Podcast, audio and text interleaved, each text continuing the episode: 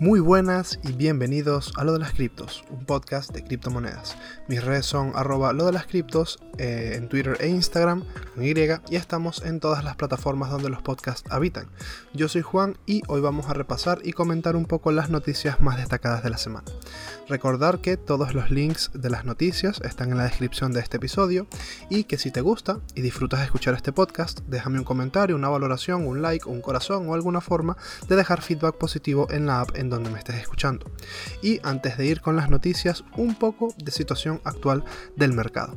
Tenemos a Bitcoin en torno a los 27.500 con un retroceso en el precio en estos últimos días, Ethereum sobre los 1850, BNB alrededor de los 330, Solana en los 21, 22, Matic es la que ha tenido un retroceso más significativo, está en torno al dólar, bueno, Cake también ha tenido una bajada terrible durante el día de ayer y de hoy, se sitúa actualmente entre los 2,80, 2,90, Chainlink sobre los 7 7,50 más o menos, Dogecoin en torno a los 7, casi 8 céntimos. Y XRP a 46 céntimos. Y en general hemos visto esta última semana un retroceso importante tanto en BTC como en las altcoins. El índice de miedo y codicia parece estar enfriándose, pero igualmente sigue alto, en torno a un 50, indicando todavía codicia. Cositas destacables on-chain, nada nuevo, simplemente eh, que un par de ballenas movieron bitcoins de billeteras que tenían más de 9 años sin moverse, específicamente una de ellas transfirió 2.071 bitcoins, alrededor de unos 70 millones de dólares, eh, a, otra, a otra, creo que esta era a otras tres billeteras, si no me equivoco, o esta era la, la siguiente. Esta billetera recibió sus bitcoins en diciembre del 2013 cuando el precio de cada Bitcoin era de alrededor de 660 dólares. Y la otra billetera transfirió una cantidad significativamente menor, pero que igual, bueno, es un dinerito, ¿no? Unos 279 Bitcoins por valor de 7,8 millones de dólares. Bitcoins que llegaron a esa billetera por primera vez en octubre del 2012 y posteriormente en mayo del 2013. Es decir, este usuario adquirió Bitcoins a 12 y a 195 dólares. Si los vendió esta semana entre 27 y 30 mil, algo de beneficio le habrá zafado, algo le habrá sacado, algo de inflación sí que habrá combatido, sí, un poquito al menos. La otra cosa que se está especulando es que Mm, eh, no, no, digo, no quiero decir probablemente, pero una de las posibilidades es que hayan desarrollado una especie de wallet generator y hayan craqueado eh, estas billeteras que tenían tanto tiempo inactivas. Ese es uno como de los miedos principales que, están eh, rodando por ahí por Crypto Twitter. Y bueno, cosas que pasan esta semana. tenemos varios, varios eventos que tendrán, podrían generar algo de volatilidad para el mercado. Gracias a José por, por compartirnos esta tabla con toda la info a través del grupo de Telegram, del cual si aún no formas parte te dejo el enlace en la descripción de este episodio. El calendario económico de esta semana del 24 de abril tiene algún par de cositas. Las más destacables, el día martes 25 de abril, hay eh, informes de resultados de las siguientes empresas, Microsoft, Alphabet, Visa, Spotify y McDonald's. También a las 10 de la mañana Eastern Standard Time, que serían las 5 de la tarde, si no me equivoco, hora española. Salen también eh, las ventas de viviendas nuevas en Estados Unidos de marzo. Las expectativas son de 630.000 frente a las 640.000 de febrero y la confianza del consumidor estadounidense para abril. Luego, el día miércoles 26 de abril faltará exactamente un año, bueno, exactamente más, eh, horas arriba, horas abajo, un día arriba, un día abajo, un año para el próximo halving de Bitcoin. Es decir, falta un añito, 368, 369 días desde que estoy eh, grabando esto. ¿Qué sucederá? el próximo, para que suceda, el próximo halving de Bitcoin. Esto quiere decir que la emisión de Bitcoins por bloque completado se reducirá a la mitad. Eh, si no me equivoco, estamos en 6 pasaríamos a 3 con algo, 6 con algo, 3 con algo, no, no recuerdo bien. Y bueno, aparte de eso, el miércoles también Meta da informes de, resultados, ¿no? El jueves 27 de abril a las 8 de la mañana, Eastern Standard Time, se anuncia el Producto Interno Bruto de Estados Unidos para el primer trimestre del 2023. Eh, a esa misma hora también se presentan las peticiones iniciales y continuas de subsidio de desempleo en Estados Unidos y también dan informe de resultado Amazon, Intel y Mastercard Y luego para el viernes 28 de abril tenemos a las 4 de la mañana Eastern Standard Time, que son las 11 de la mañana aquí en España, el vencimiento de opciones sobre Bitcoin. Vencerán contratos de opciones que representan casi 110 mil BTCs en valor de referencia. El precio, máximo de expiración son eh, 29.500 dólares. Luego, a esta misma hora, también se presenta el Producto Interno Bruto de la zona euro para el primer trimestre de 2023. Y eh, a las 8 y media Eastern Standard Time, lo que serían las 3 de la tarde, si no me equivoco. Sí, 3. 3 de la tarde puede ser, sí, 3 de la tarde. Eh, 3 y media de la tarde se presenta el índice de gasto en consumo personal, es decir, el IPC. Eh, la inflación, el índice de la inflación de Estados Unidos. Se espera que el IPC subyacente se sitúe en el 0.3% intermensual y el 4,5% interanual frente al 0.3% intermensual y el 4.6% interanual de febrero. Además, también se presentan informes de resultados de Chevron, ExxonMobil y Colgate Palmolive. Bueno, son eh, anuncios que tienen que ver el tema de mercados más tradicionales y demás, pero bueno, a destacar la, el vencimiento de las opciones sobre Bitcoin, el anuncio de del, nivel de inflación del IPC, las peticiones de subsidio por desempleo, suelen ser momentos en los que el mercado, en específico el de las criptomonedas, suele tener algo de, volatilidad. Como digo, de verdad, gracias José por compartir esta información tan valiosa. Ahora vamos con las noticias de la semana. Primera noticia, se ha detectado en el fundador de Terra, Doc Wong, un Trezor en el interior de su cuerpo. Twitter se está volviendo loco con las especulaciones que sugieren que la inspección del cuerpo del fundador de Terraform Labs, Doc Wong, arrojó un resultado inesperado. Supuestamente las autoridades encontraron un Trezor, un stick de Trezor, que es una hardware wallet, una billetera hardware, una billetera física de, criptomonedas dentro del cuerpo del propio Do Kwon. El rumor fue publicado por un usuario de Twitter y la cuenta oficial de Trezor eh, le hizo una, una respuesta. ¿no? A pesar de que algunos usuarios afirmaron que la noticia procedía de Reuters, no se proporcionó ningún enlace que lo corroborara. Es decir, esto es rumorología, pero no me suena como algo descabellado. Es decir, si eres prófugo de la justicia, no hay mejor lugar donde guardar tu ledger que en tu trasero. Aunque bueno, yo sí soy Do Kwon, pido cita para un cirujano plástico y que me haga, no sé, una especie de bolsillo en alguna parte del cuerpo donde pueda acceder. Aunque si me pasan por rayos X igual se va a ver, ¿no? Pero veo muy violento tener que meterte y sacarte el ledger cada vez que o bien necesites ir al baño o bien tengas que hacer una transacción. Es que esto, no sé, es muy fuerte, ¿no? Es como más fácil memorizar la frase semilla, no sé, o hacerte un tatuaje en un sitio que no sea visible, rollo, en una nalga con un texto y dentro de ese texto la frase semilla encubierta con más frases, no sé. Es una idea que lanzo así al aire. De todas formas, esto no es algo oficial, pero igualmente me parecía bastante curioso y quería mencionarlo en el podcast teniendo en cuenta que le hemos hecho seguimiento a casi todas las noticias relacionadas con, con Terry, con Do Kwon. Esta, por supuesto, definitivamente no se podía quedar por fuera. Siguiente noticia. La oferta de Ethereum, de Ether, de ETH, se ha reducido en 100.000 monedas desde The Merge.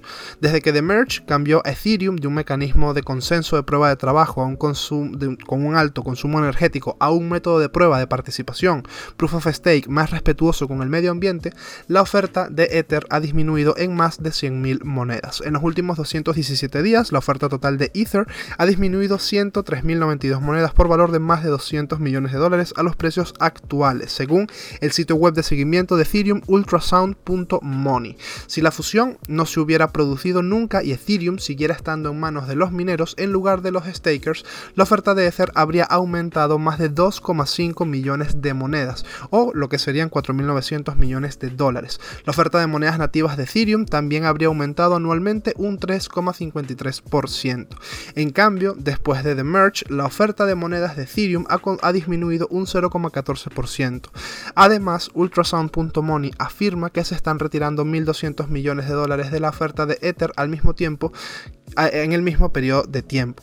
Aunque la fusión ha catalizado sin duda la reducción de la oferta de monedas nativas de Ethereum, no ha sido ella misma la que ha provocado la quema de Ether. En su lugar, eh, este aspecto tokenómico ha sido desencadenado por la actualización EIP 1559 que se, impuso a través, que se impulsó a través de la actualización de London. Bueno, una noticia positiva para los tokenomics de Ethereum que a día de hoy se sigue manteniendo como la criptomoneda más grande del mundo por capitalización, perdón, por la segunda criptomoneda más grande del mundo por capitalización de mercado. Mi madre, si me, si me escuchasen los bitcoiners. Y viendo cómo están las cosas, no tiene pinta de que en el corto o medio plazo ese puesto sea ocupado por alguna otra blockchain. Sobre todo si Ethereum sigue entregando actualizaciones, aunque sea a paso de tortuga. Y más aún teniendo en cuenta que el supply de Ethereum puede reducirse a largo plazo, habrá que ver cómo sigue evolucionando Ethereum y cómo se combinan con sus respectivas L2 en el futuro. Siguiente noticia. Tether crea otro otros mil millones de USDT en la red de Ethereum, mientras que la dominancia del USDT crece. Según Pablo Ordoino, CTO de Tether, la acuñación representó una reposición de inventario. Añadió que se trataba de una transacción autorizada pero no emitida, lo que significa que esta cantidad se utilizará como inventario para el próximo periodo de solicitudes de emisión e intercambios en cadena. Tether es el emisor de stablecoin dominante en la blockchain de Ethereum. La cantidad total de USDT en Ethereum asciende a más de 35 mil millones de tokens. Su competidor más cercano, el USDC, emitido por Circle cuenta con menos de 30 mil millones de tokens. Mientras tanto, el BUSD, que actualmente ni siquiera está creando nuevos tokens, suma menos de 7 mil millones de tokens. Algunos sostienen que la oferta de USDT ha indicado históricamente la dirección en la que eh, evolucionará el precio del Bitcoin o del mercado de criptomonedas en su conjunto. Por lo general, pero bueno, hoy estoy espesísimo. Por lo general, Tether emite nuevos USDT cuando prevé una mayor demanda, explica Simon Quasert, director de investigación de The Block. Esto indica que está entrando nuevo efectivo en el sistema generalmente utilizado para comprar Bitcoin, Ether y otras criptodivisas. Además, un estudio del BDC Consulting realizó pruebas de correlación en muchos indicadores en el pasado mes de junio. Concluyó que la oferta de USDT sí presenta una correlación fuerte y estadísticamente significativa con el precio de Bitcoin. El modelo resultante, con entradas y salidas del mercado sincronizadas con los picos de oferta de USDT, arrojó un retorno de la inversión del 229%, lo que demuestra que los datos de oferta de stablecoin pueden utilizarse en el comercio. Y bueno, esto puede ser cierto, puede ser que una oferta previa de USDT anticipe una subida en el valor de las criptomonedas, pero también hay que estar muy atento a la dominancia de USDT en el mercado, porque cuando esta tiende a subir, el precio de los activos tiende a bajar. La dominancia de USDT en este momento se encuentra en un punto decisivo a nivel técnico. En el momento que estoy grabando esto, la dominancia de USDT se encuentra justo por debajo de una resistencia en el 7,25%. Si es rechazada ese punto y se va hacia zonas de 6,5% más o menos, podríamos ver una subida considerable en los activos. Pero si vemos que la dominancia de USDT estos días rompe por encima de esta resistencia, hace un breakout y se va un 8% a un 8% o más, vamos a ver una importante caída en el precio de las criptomonedas. Si llega a un 9% así, podríamos estar viendo un Bitcoin de nuevo en los 22, 20 mil dólares. Cosa que no me molestaría porque sería un buen punto para acumular algunos satoshis, pero bueno, siempre es bueno tener en cuenta todos los escenarios posibles. Si sube, que se vaya to the pero si baja, hay que estar preparados. Siguiente noticia. Coinbase recibe la licencia de Bermudas y esboza sus planes de expansión mundial. Apenas el mes pasado, la bolsa había estado en conversaciones con varios de sus clientes institucionales sobre la apertura de una nueva plataforma de criptonegociación en el extranjero, ya que los reguladores estadounidenses siguen dando a las empresas de cripto señales contraindicatorias. La bolsa también mencionó en su blog que está hablando con la Autoridad Reguladora de Servicios Financieros, un regulador del mercado global de Abu Dhabi, una zona económica libre favorable a las criptomonedas en el territorio de los Emiratos Árabes Unidos, sobre la posibilidad de abrir una bolsa regulada allí. En cuanto a su expansión europea, el Post describe las reuniones del CEO Brian Armstrong en Londres esta semana con el secretario económico del Reino Unido y ministro de la ciudad Andrew Griffith, el Banco de Inglaterra y el principal regulador de la Autoridad de Conducta Financiera, la FCA, como muy alentadoras. Armstrong tuiteó que en su conversación con Griffith había sacado a colación el asunto de los bancos británicos que bloquean a los clientes el pago a los criptointercambios calificando la medida de no estar bien y sugiriendo más educación y colaboración. También dijo que el Reino Unido se está moviendo rápido en la regulación, en una regulación de cripto más sensata. Y bueno, Coinbase siempre da de qué hablar. No me sorprendería verlos operando desde otro país, teniendo en cuenta la cantidad de conflictos que hay entre los exchanges y el gobierno americano. KuCoin ha tenido problemas, Kraken, Binance, Coinbase en, innumerables en innumerables ocasiones y no veo descabellado que se vayan a otros territorios donde tengan más facilidades. Esto se venderá a la prensa como que Coinbase huye de las leyes americanas o que se mudan a paraísos fiscales o que son el enemigo de la patria, pero es como si no me dejas hacer mi trabajo me iré a otro sitio donde sí me dejen hacerlo, así de simple. Es un poco como lo que pasó aquí en España con los medios y el, cierre de, Mundo Cripto. Y, para nada estoy comparando Mundo Cripto con un gigante como Coinbase, pero a nivel de noticia es un caramelito para los, para los periodistas que les gusta el clic fácil. Aquí en España, una decisión que desde el populismo se puede ver como una empresa en quiebra, reduciendo plantilla o huyendo de la jurisdicción española porque tienen algo que esconder, la realidad puede ser completamente diferente. La realidad es que es más un, mira, si se me complica tanto pero estén en este país, pues me voy a otro y ya está. Y ojo, con esto no defiendo a personajes como Manita Wani ni tampoco su sistema de trabajo y su venta de cursos, que tampoco me parece malo, cada quien haga lo que crea conveniente para su negocio, pero mi punto es que todo este tipo de noticias siempre van a poderse usar a conveniencia de otras personas con fines políticos o ideológicos para empeorar la imagen del sector de las criptomonedas. Pero bueno, seguiremos informando de todo lo que se da con Coinbase. No me extrañaría ver en las siguientes semanas un anuncio de que ahora están operando desde otro, desde otro país y que tienen un nuevo servicio de intercambio llamado Coinbase Global o algo así y, que tendrá futuros con 100x de apalancamiento y staking a todo dar y un montón de cosas que no se les permite tener en Estados Unidos. Siguiente noticia. El creador de PUBG lanzará este año un metaverso NFT. Krafton, el estudio surcoreano responsable del PUBG, Player Unknown's Battleground, se ha olvidado del, no se ha olvidado del metaverso. De hecho, su plataforma de juego eh, Web3, llamada en principio Migaloo, sigue en marcha y su lanzamiento está previsto para este mismo año 2023. Krafton y la empresa surcoreana de realidad aumentada Neighbor Z han creado una empresa conjunta con sede en Norteamérica y han invertido 36,8 millones de dólares en el desarrollo de Migaloo, según un comunicado publicado esta semana. Según el acuerdo, Krafton tendrá una participación del 85% en la empresa y Niver Z el 15% restante. Pero no se trata de un metaverso al estilo de Zuckerberg. Migaló está siendo desarrollado por un estudio de juegos AAA y pretende ofrecer un sistema de craft to earn o crear para ganar, en el que los usuarios puedan crear, comprar y vender activos del juego como NFTs. Aunque poco más se sabe del proyecto, parece que el mundo de Migaló podría parecerse a Roblox pero con NFTs este impulso conjunto hacia la oferta de juegos Web3 es otro ejemplo más de empresas del mercado asiático que desarrollan juegos y experiencias que aprovechan la blockchain. Aunque algunos occidentales no estén familiarizados con NeighborZ, se trata de una gran empresa tecnológica con más de 172 millones de dólares de financiación.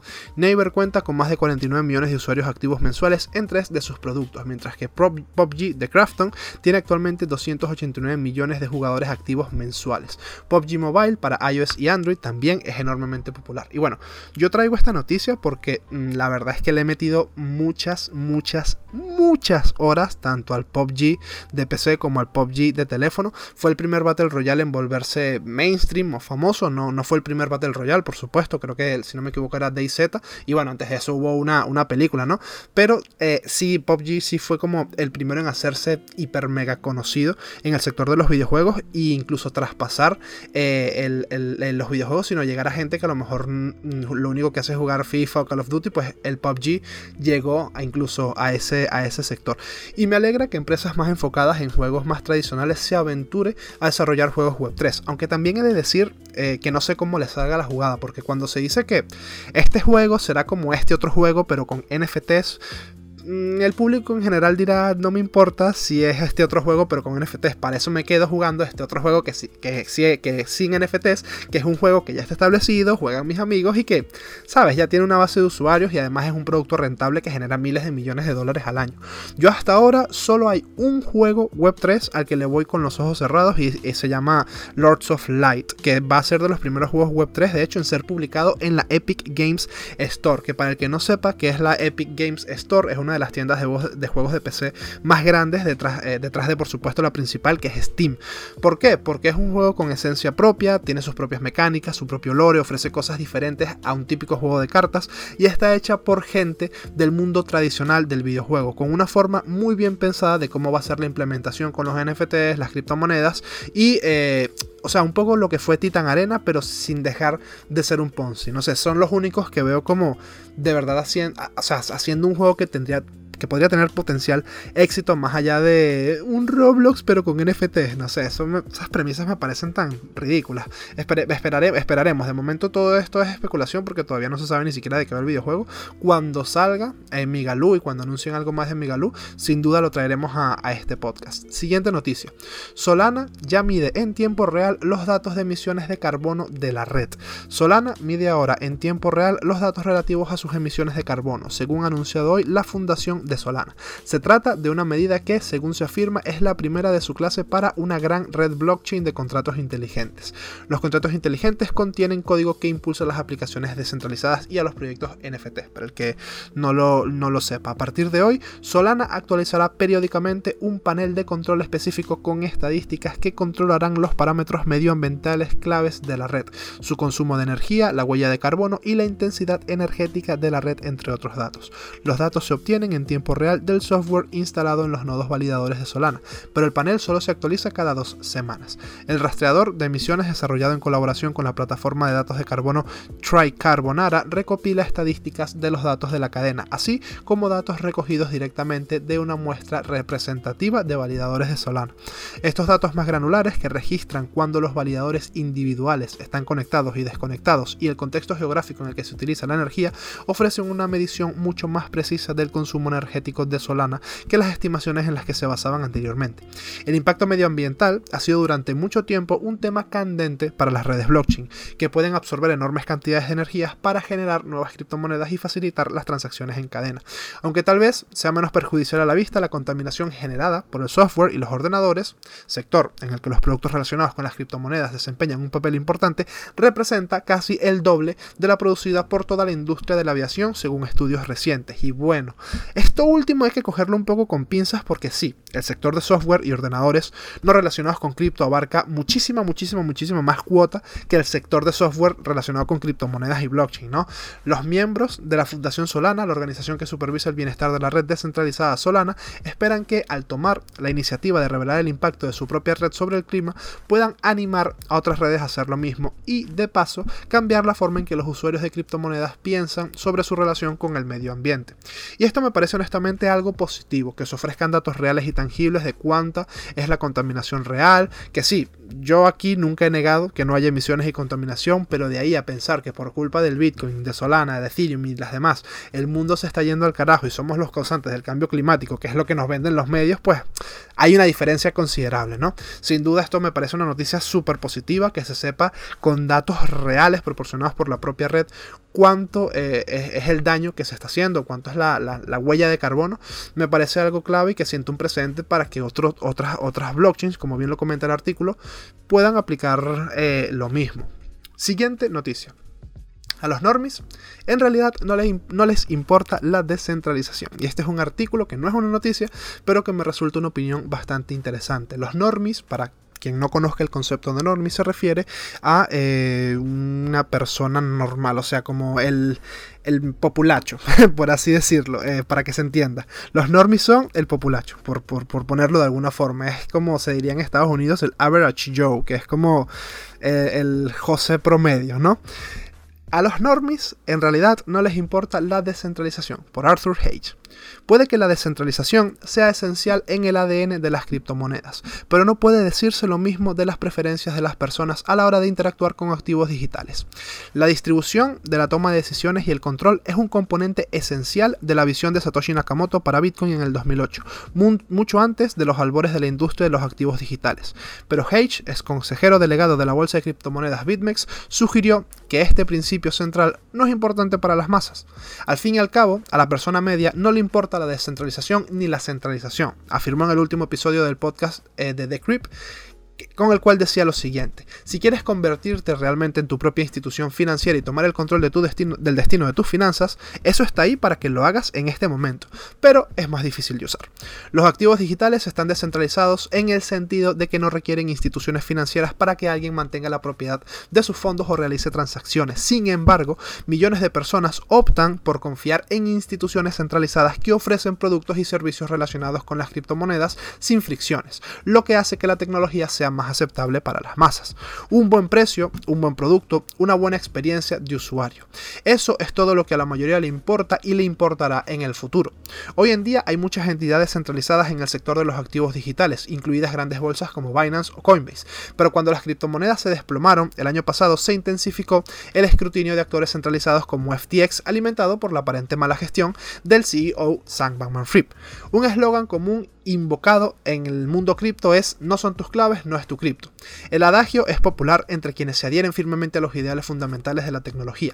Sin embargo, desde el punto de vista de Hage, los actores centralizados proporcionan un punto intermedio crucial permitiendo a la gente participar en la propiedad de cripto sin exigirles que naveguen por la complejidad de la soberanía financiera completamente solos. La mayoría de la gente no quiere saber nada de sus finanzas, quieren tener un trabajo significativo, ahorrar algo de dinero y mantener a su familia. Los monederos no custodiados y los intercambios descentralizados son ejemplos notables de cómo el cripto no requiere intermediarios financieros para servir como activo. Pero Hage sugirió que hay una falta de demanda de productos cripto descentralizados porque el impacto que tiene la cuenta de resultados a la hora de invertir es algo insignificativo y es algo insignificante para la mayoría de la gente. Hage señaló la inflación como algo que provoca un mayor compromiso con las criptomonedas que el concepto de descentralización, que según él puede crear especuladores en todo el mundo.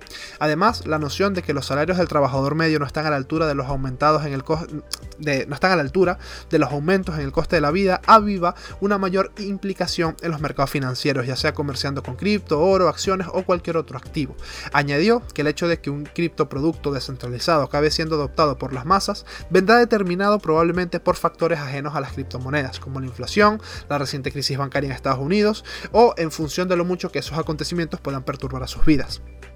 Hage también señaló como ejemplo reciente el temor de los depositantes de Silicon Valley Bank a no ser indemnizados cuando el banco quebró el mes pasado. Fue la segunda mayor quiebra de un banco en la historia de Estados Unidos. Incluso entonces puede que nunca se llegue al punto en el que la persona media gestione su propia criptomoneda o negocie en una bolsa descentralizada.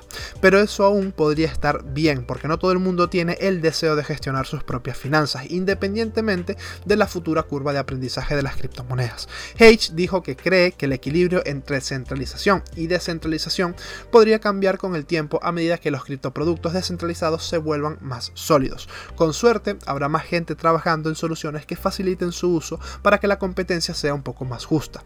Y este artículo, la verdad, me parece bastante, bastante interesante. Me causa bastante gracia que una persona que, eh, o sea, fue fue consejera delegada de una bolsa de criptomonedas diga esto, como que obviamente se necesitan eh, eh, empresas centralizadas, ¿no? Como, como que obviamente son necesarias, claro, porque son empresas que te dieron a ti trabajo, ¿no? Listillo.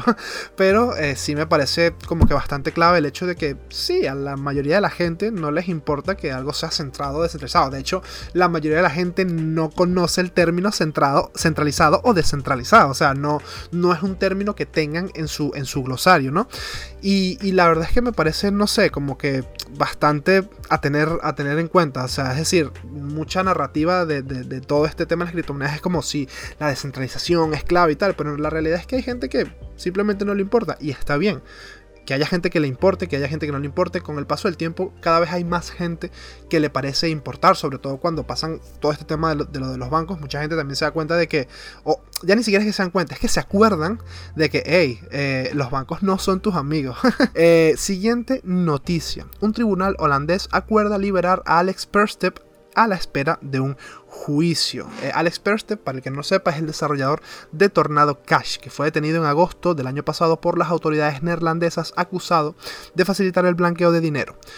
Decrypt ha confirmado la noticia con personas familiarizadas con el asunto. Se espera que Pertsev sea puesto en libertad el 26 de abril sin tener que pagar ninguna fianza económica y se le permitirá regresar a casa. Sin embargo, se le exigirá que tenga instalados dispositivos de vigilancia electrónica en su residencia.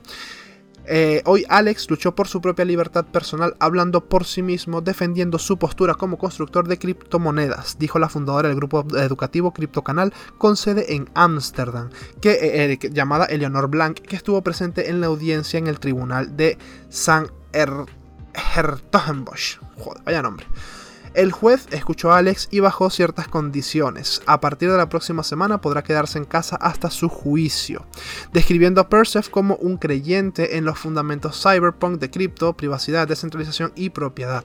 Persef, nacido en Rusia, fue detenido el día 10 de agosto del 2022 por el Servicio Holandés de Información e Investigación Fiscal, el organismo encargado de investigar los delitos financieros en los Países Bajos. Se le acusó bajo sospecha de facilitar el blanqueo de capitales mezclando criptodivisas a través de Tornado Cash, un servicio descentralizado de Ethereum, y estuvo detenido desde entonces sin juicio. Poco antes, las autoridades estadounidenses sancionaron a Tornado Cash alegando que estaba vinculando a los piratas informáticos estatales norcoreanos de Lazarus Group y que ayudó a blanquear hasta 7 mil millones de dólares desde el 2019.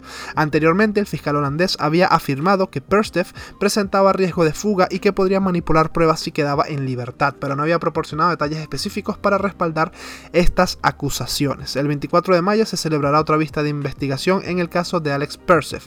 Y lo que siga sucediendo con Tornado Cash y su desarrollador lo seguiremos trayendo a este podcast. Me gustaría saber tu opinión acerca de si que encarcelen al creador de un producto y que se le mete en prisión eh, está justificado por el mal uso que se le da a ese producto, ¿no? Es como que tú creas algo y eso pues se le da un mal uso, entonces tú tendrías que ir a la cárcel. O sea, ¿a ti te parece que eso sea, sea justo? No sé, no...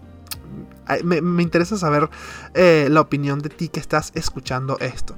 Siguiente noticia. La colección de NFTs de Starbucks para celebrar su tienda original de Seattle no se agotó. Starbucks no ha conseguido agotar su última colección de NFTs inspirada en la primera cafetería que abrió en Seattle hace 52 años. De los 5.000 NFTs de Starbucks First Store Collection, que se ofrecieron a 100 dólares cada uno, esta semana solo se vendieron 4.579, según datos de Nifty Getaway, socio de Starbucks en el mercado de los NFTs. El resultado es muy diferente al de la anterior colección Siren, que rendía homenaje al logotipo de la empresa y se agotó en menos de 20 minutos. No está claro que llevó particularmente a los resultados decepcionantes, pero la actividad de los NFTs ha disminuido en general en los últimos meses. El volumen de operaciones de NFTs en la caída de bloque en, las cadenas de bloques ha descendido últimamente. Los precios mínimos de un montón de colecciones han caído por debajo de 50 ETH, e como por ejemplo la de los Bored Ape Yacht Club y los, Crypto, los CryptoPunks. Eh, y bueno, en general, muy en general, la burbuja de los NFTs ha pinchado de una forma nunca antes vista. Yo sigo defendiendo el potencial de la tecnología, pero incluso en proyectos que yo sigo muy de cerca y que hace un par de años defendía a muerte, pues mm, la verdad es que ahora el camino se, se difumina. Hay muchas promesas y mucho potencial, pero la verdad es que hay poco delivery de productos reales. A final de cuentas, los NFTs han sido un poco lo que fue la película de Mario recientemente, simplemente un artículo para sacarle el dinero a los fanáticos de una IP o a los que consideran que ese IP o marca eh, es importante, ¿no? Muchas promesas, pocos resultados reales. Esa sería la frase con la que me quedaría con respecto a, a los NFTs, ¿no? Y por supuesto el boom de la primera colección de los NFTs de Starbucks se saldría en solo porque muchos especuladores la comprarían diciendo como que, uh, es la primera colección de NFTs de Starbucks y obviamente ya la segunda nadie le importa y por eso seguramente ni siquiera se, se agotaron porque al final ¿quién va a esto no lo compra un fan de Starbucks? Los fanáticos de Starbucks no deben ni saber qué coño son los NFTs, así de, así de simple. Y bueno, nada, eso ha sido todo por el episodio de hoy, un episodio un poquito más corto que los anteriores. Espero que te haya gustado, déjame saber qué te pareció ah, el tema de calendario económico, traerlo a este episodio, a este podcast, si quieres que lo siga trayendo, si quieres que no lo siga trayendo. Este, mm, cuéntame, ¿qué, qué opinas de, del encarcelamiento del desarrollador de Tornado Cash? Si es justo, si no es justo. Y este, nada, simplemente decirte que tienes en el enlace, perdón, en la descripción de este episodio el enlace de la comunidad de Telegram, tienes la red de Twitter para que nos sigas también por ahí. Y nos vemos en un próximo episodio. Hasta la próxima.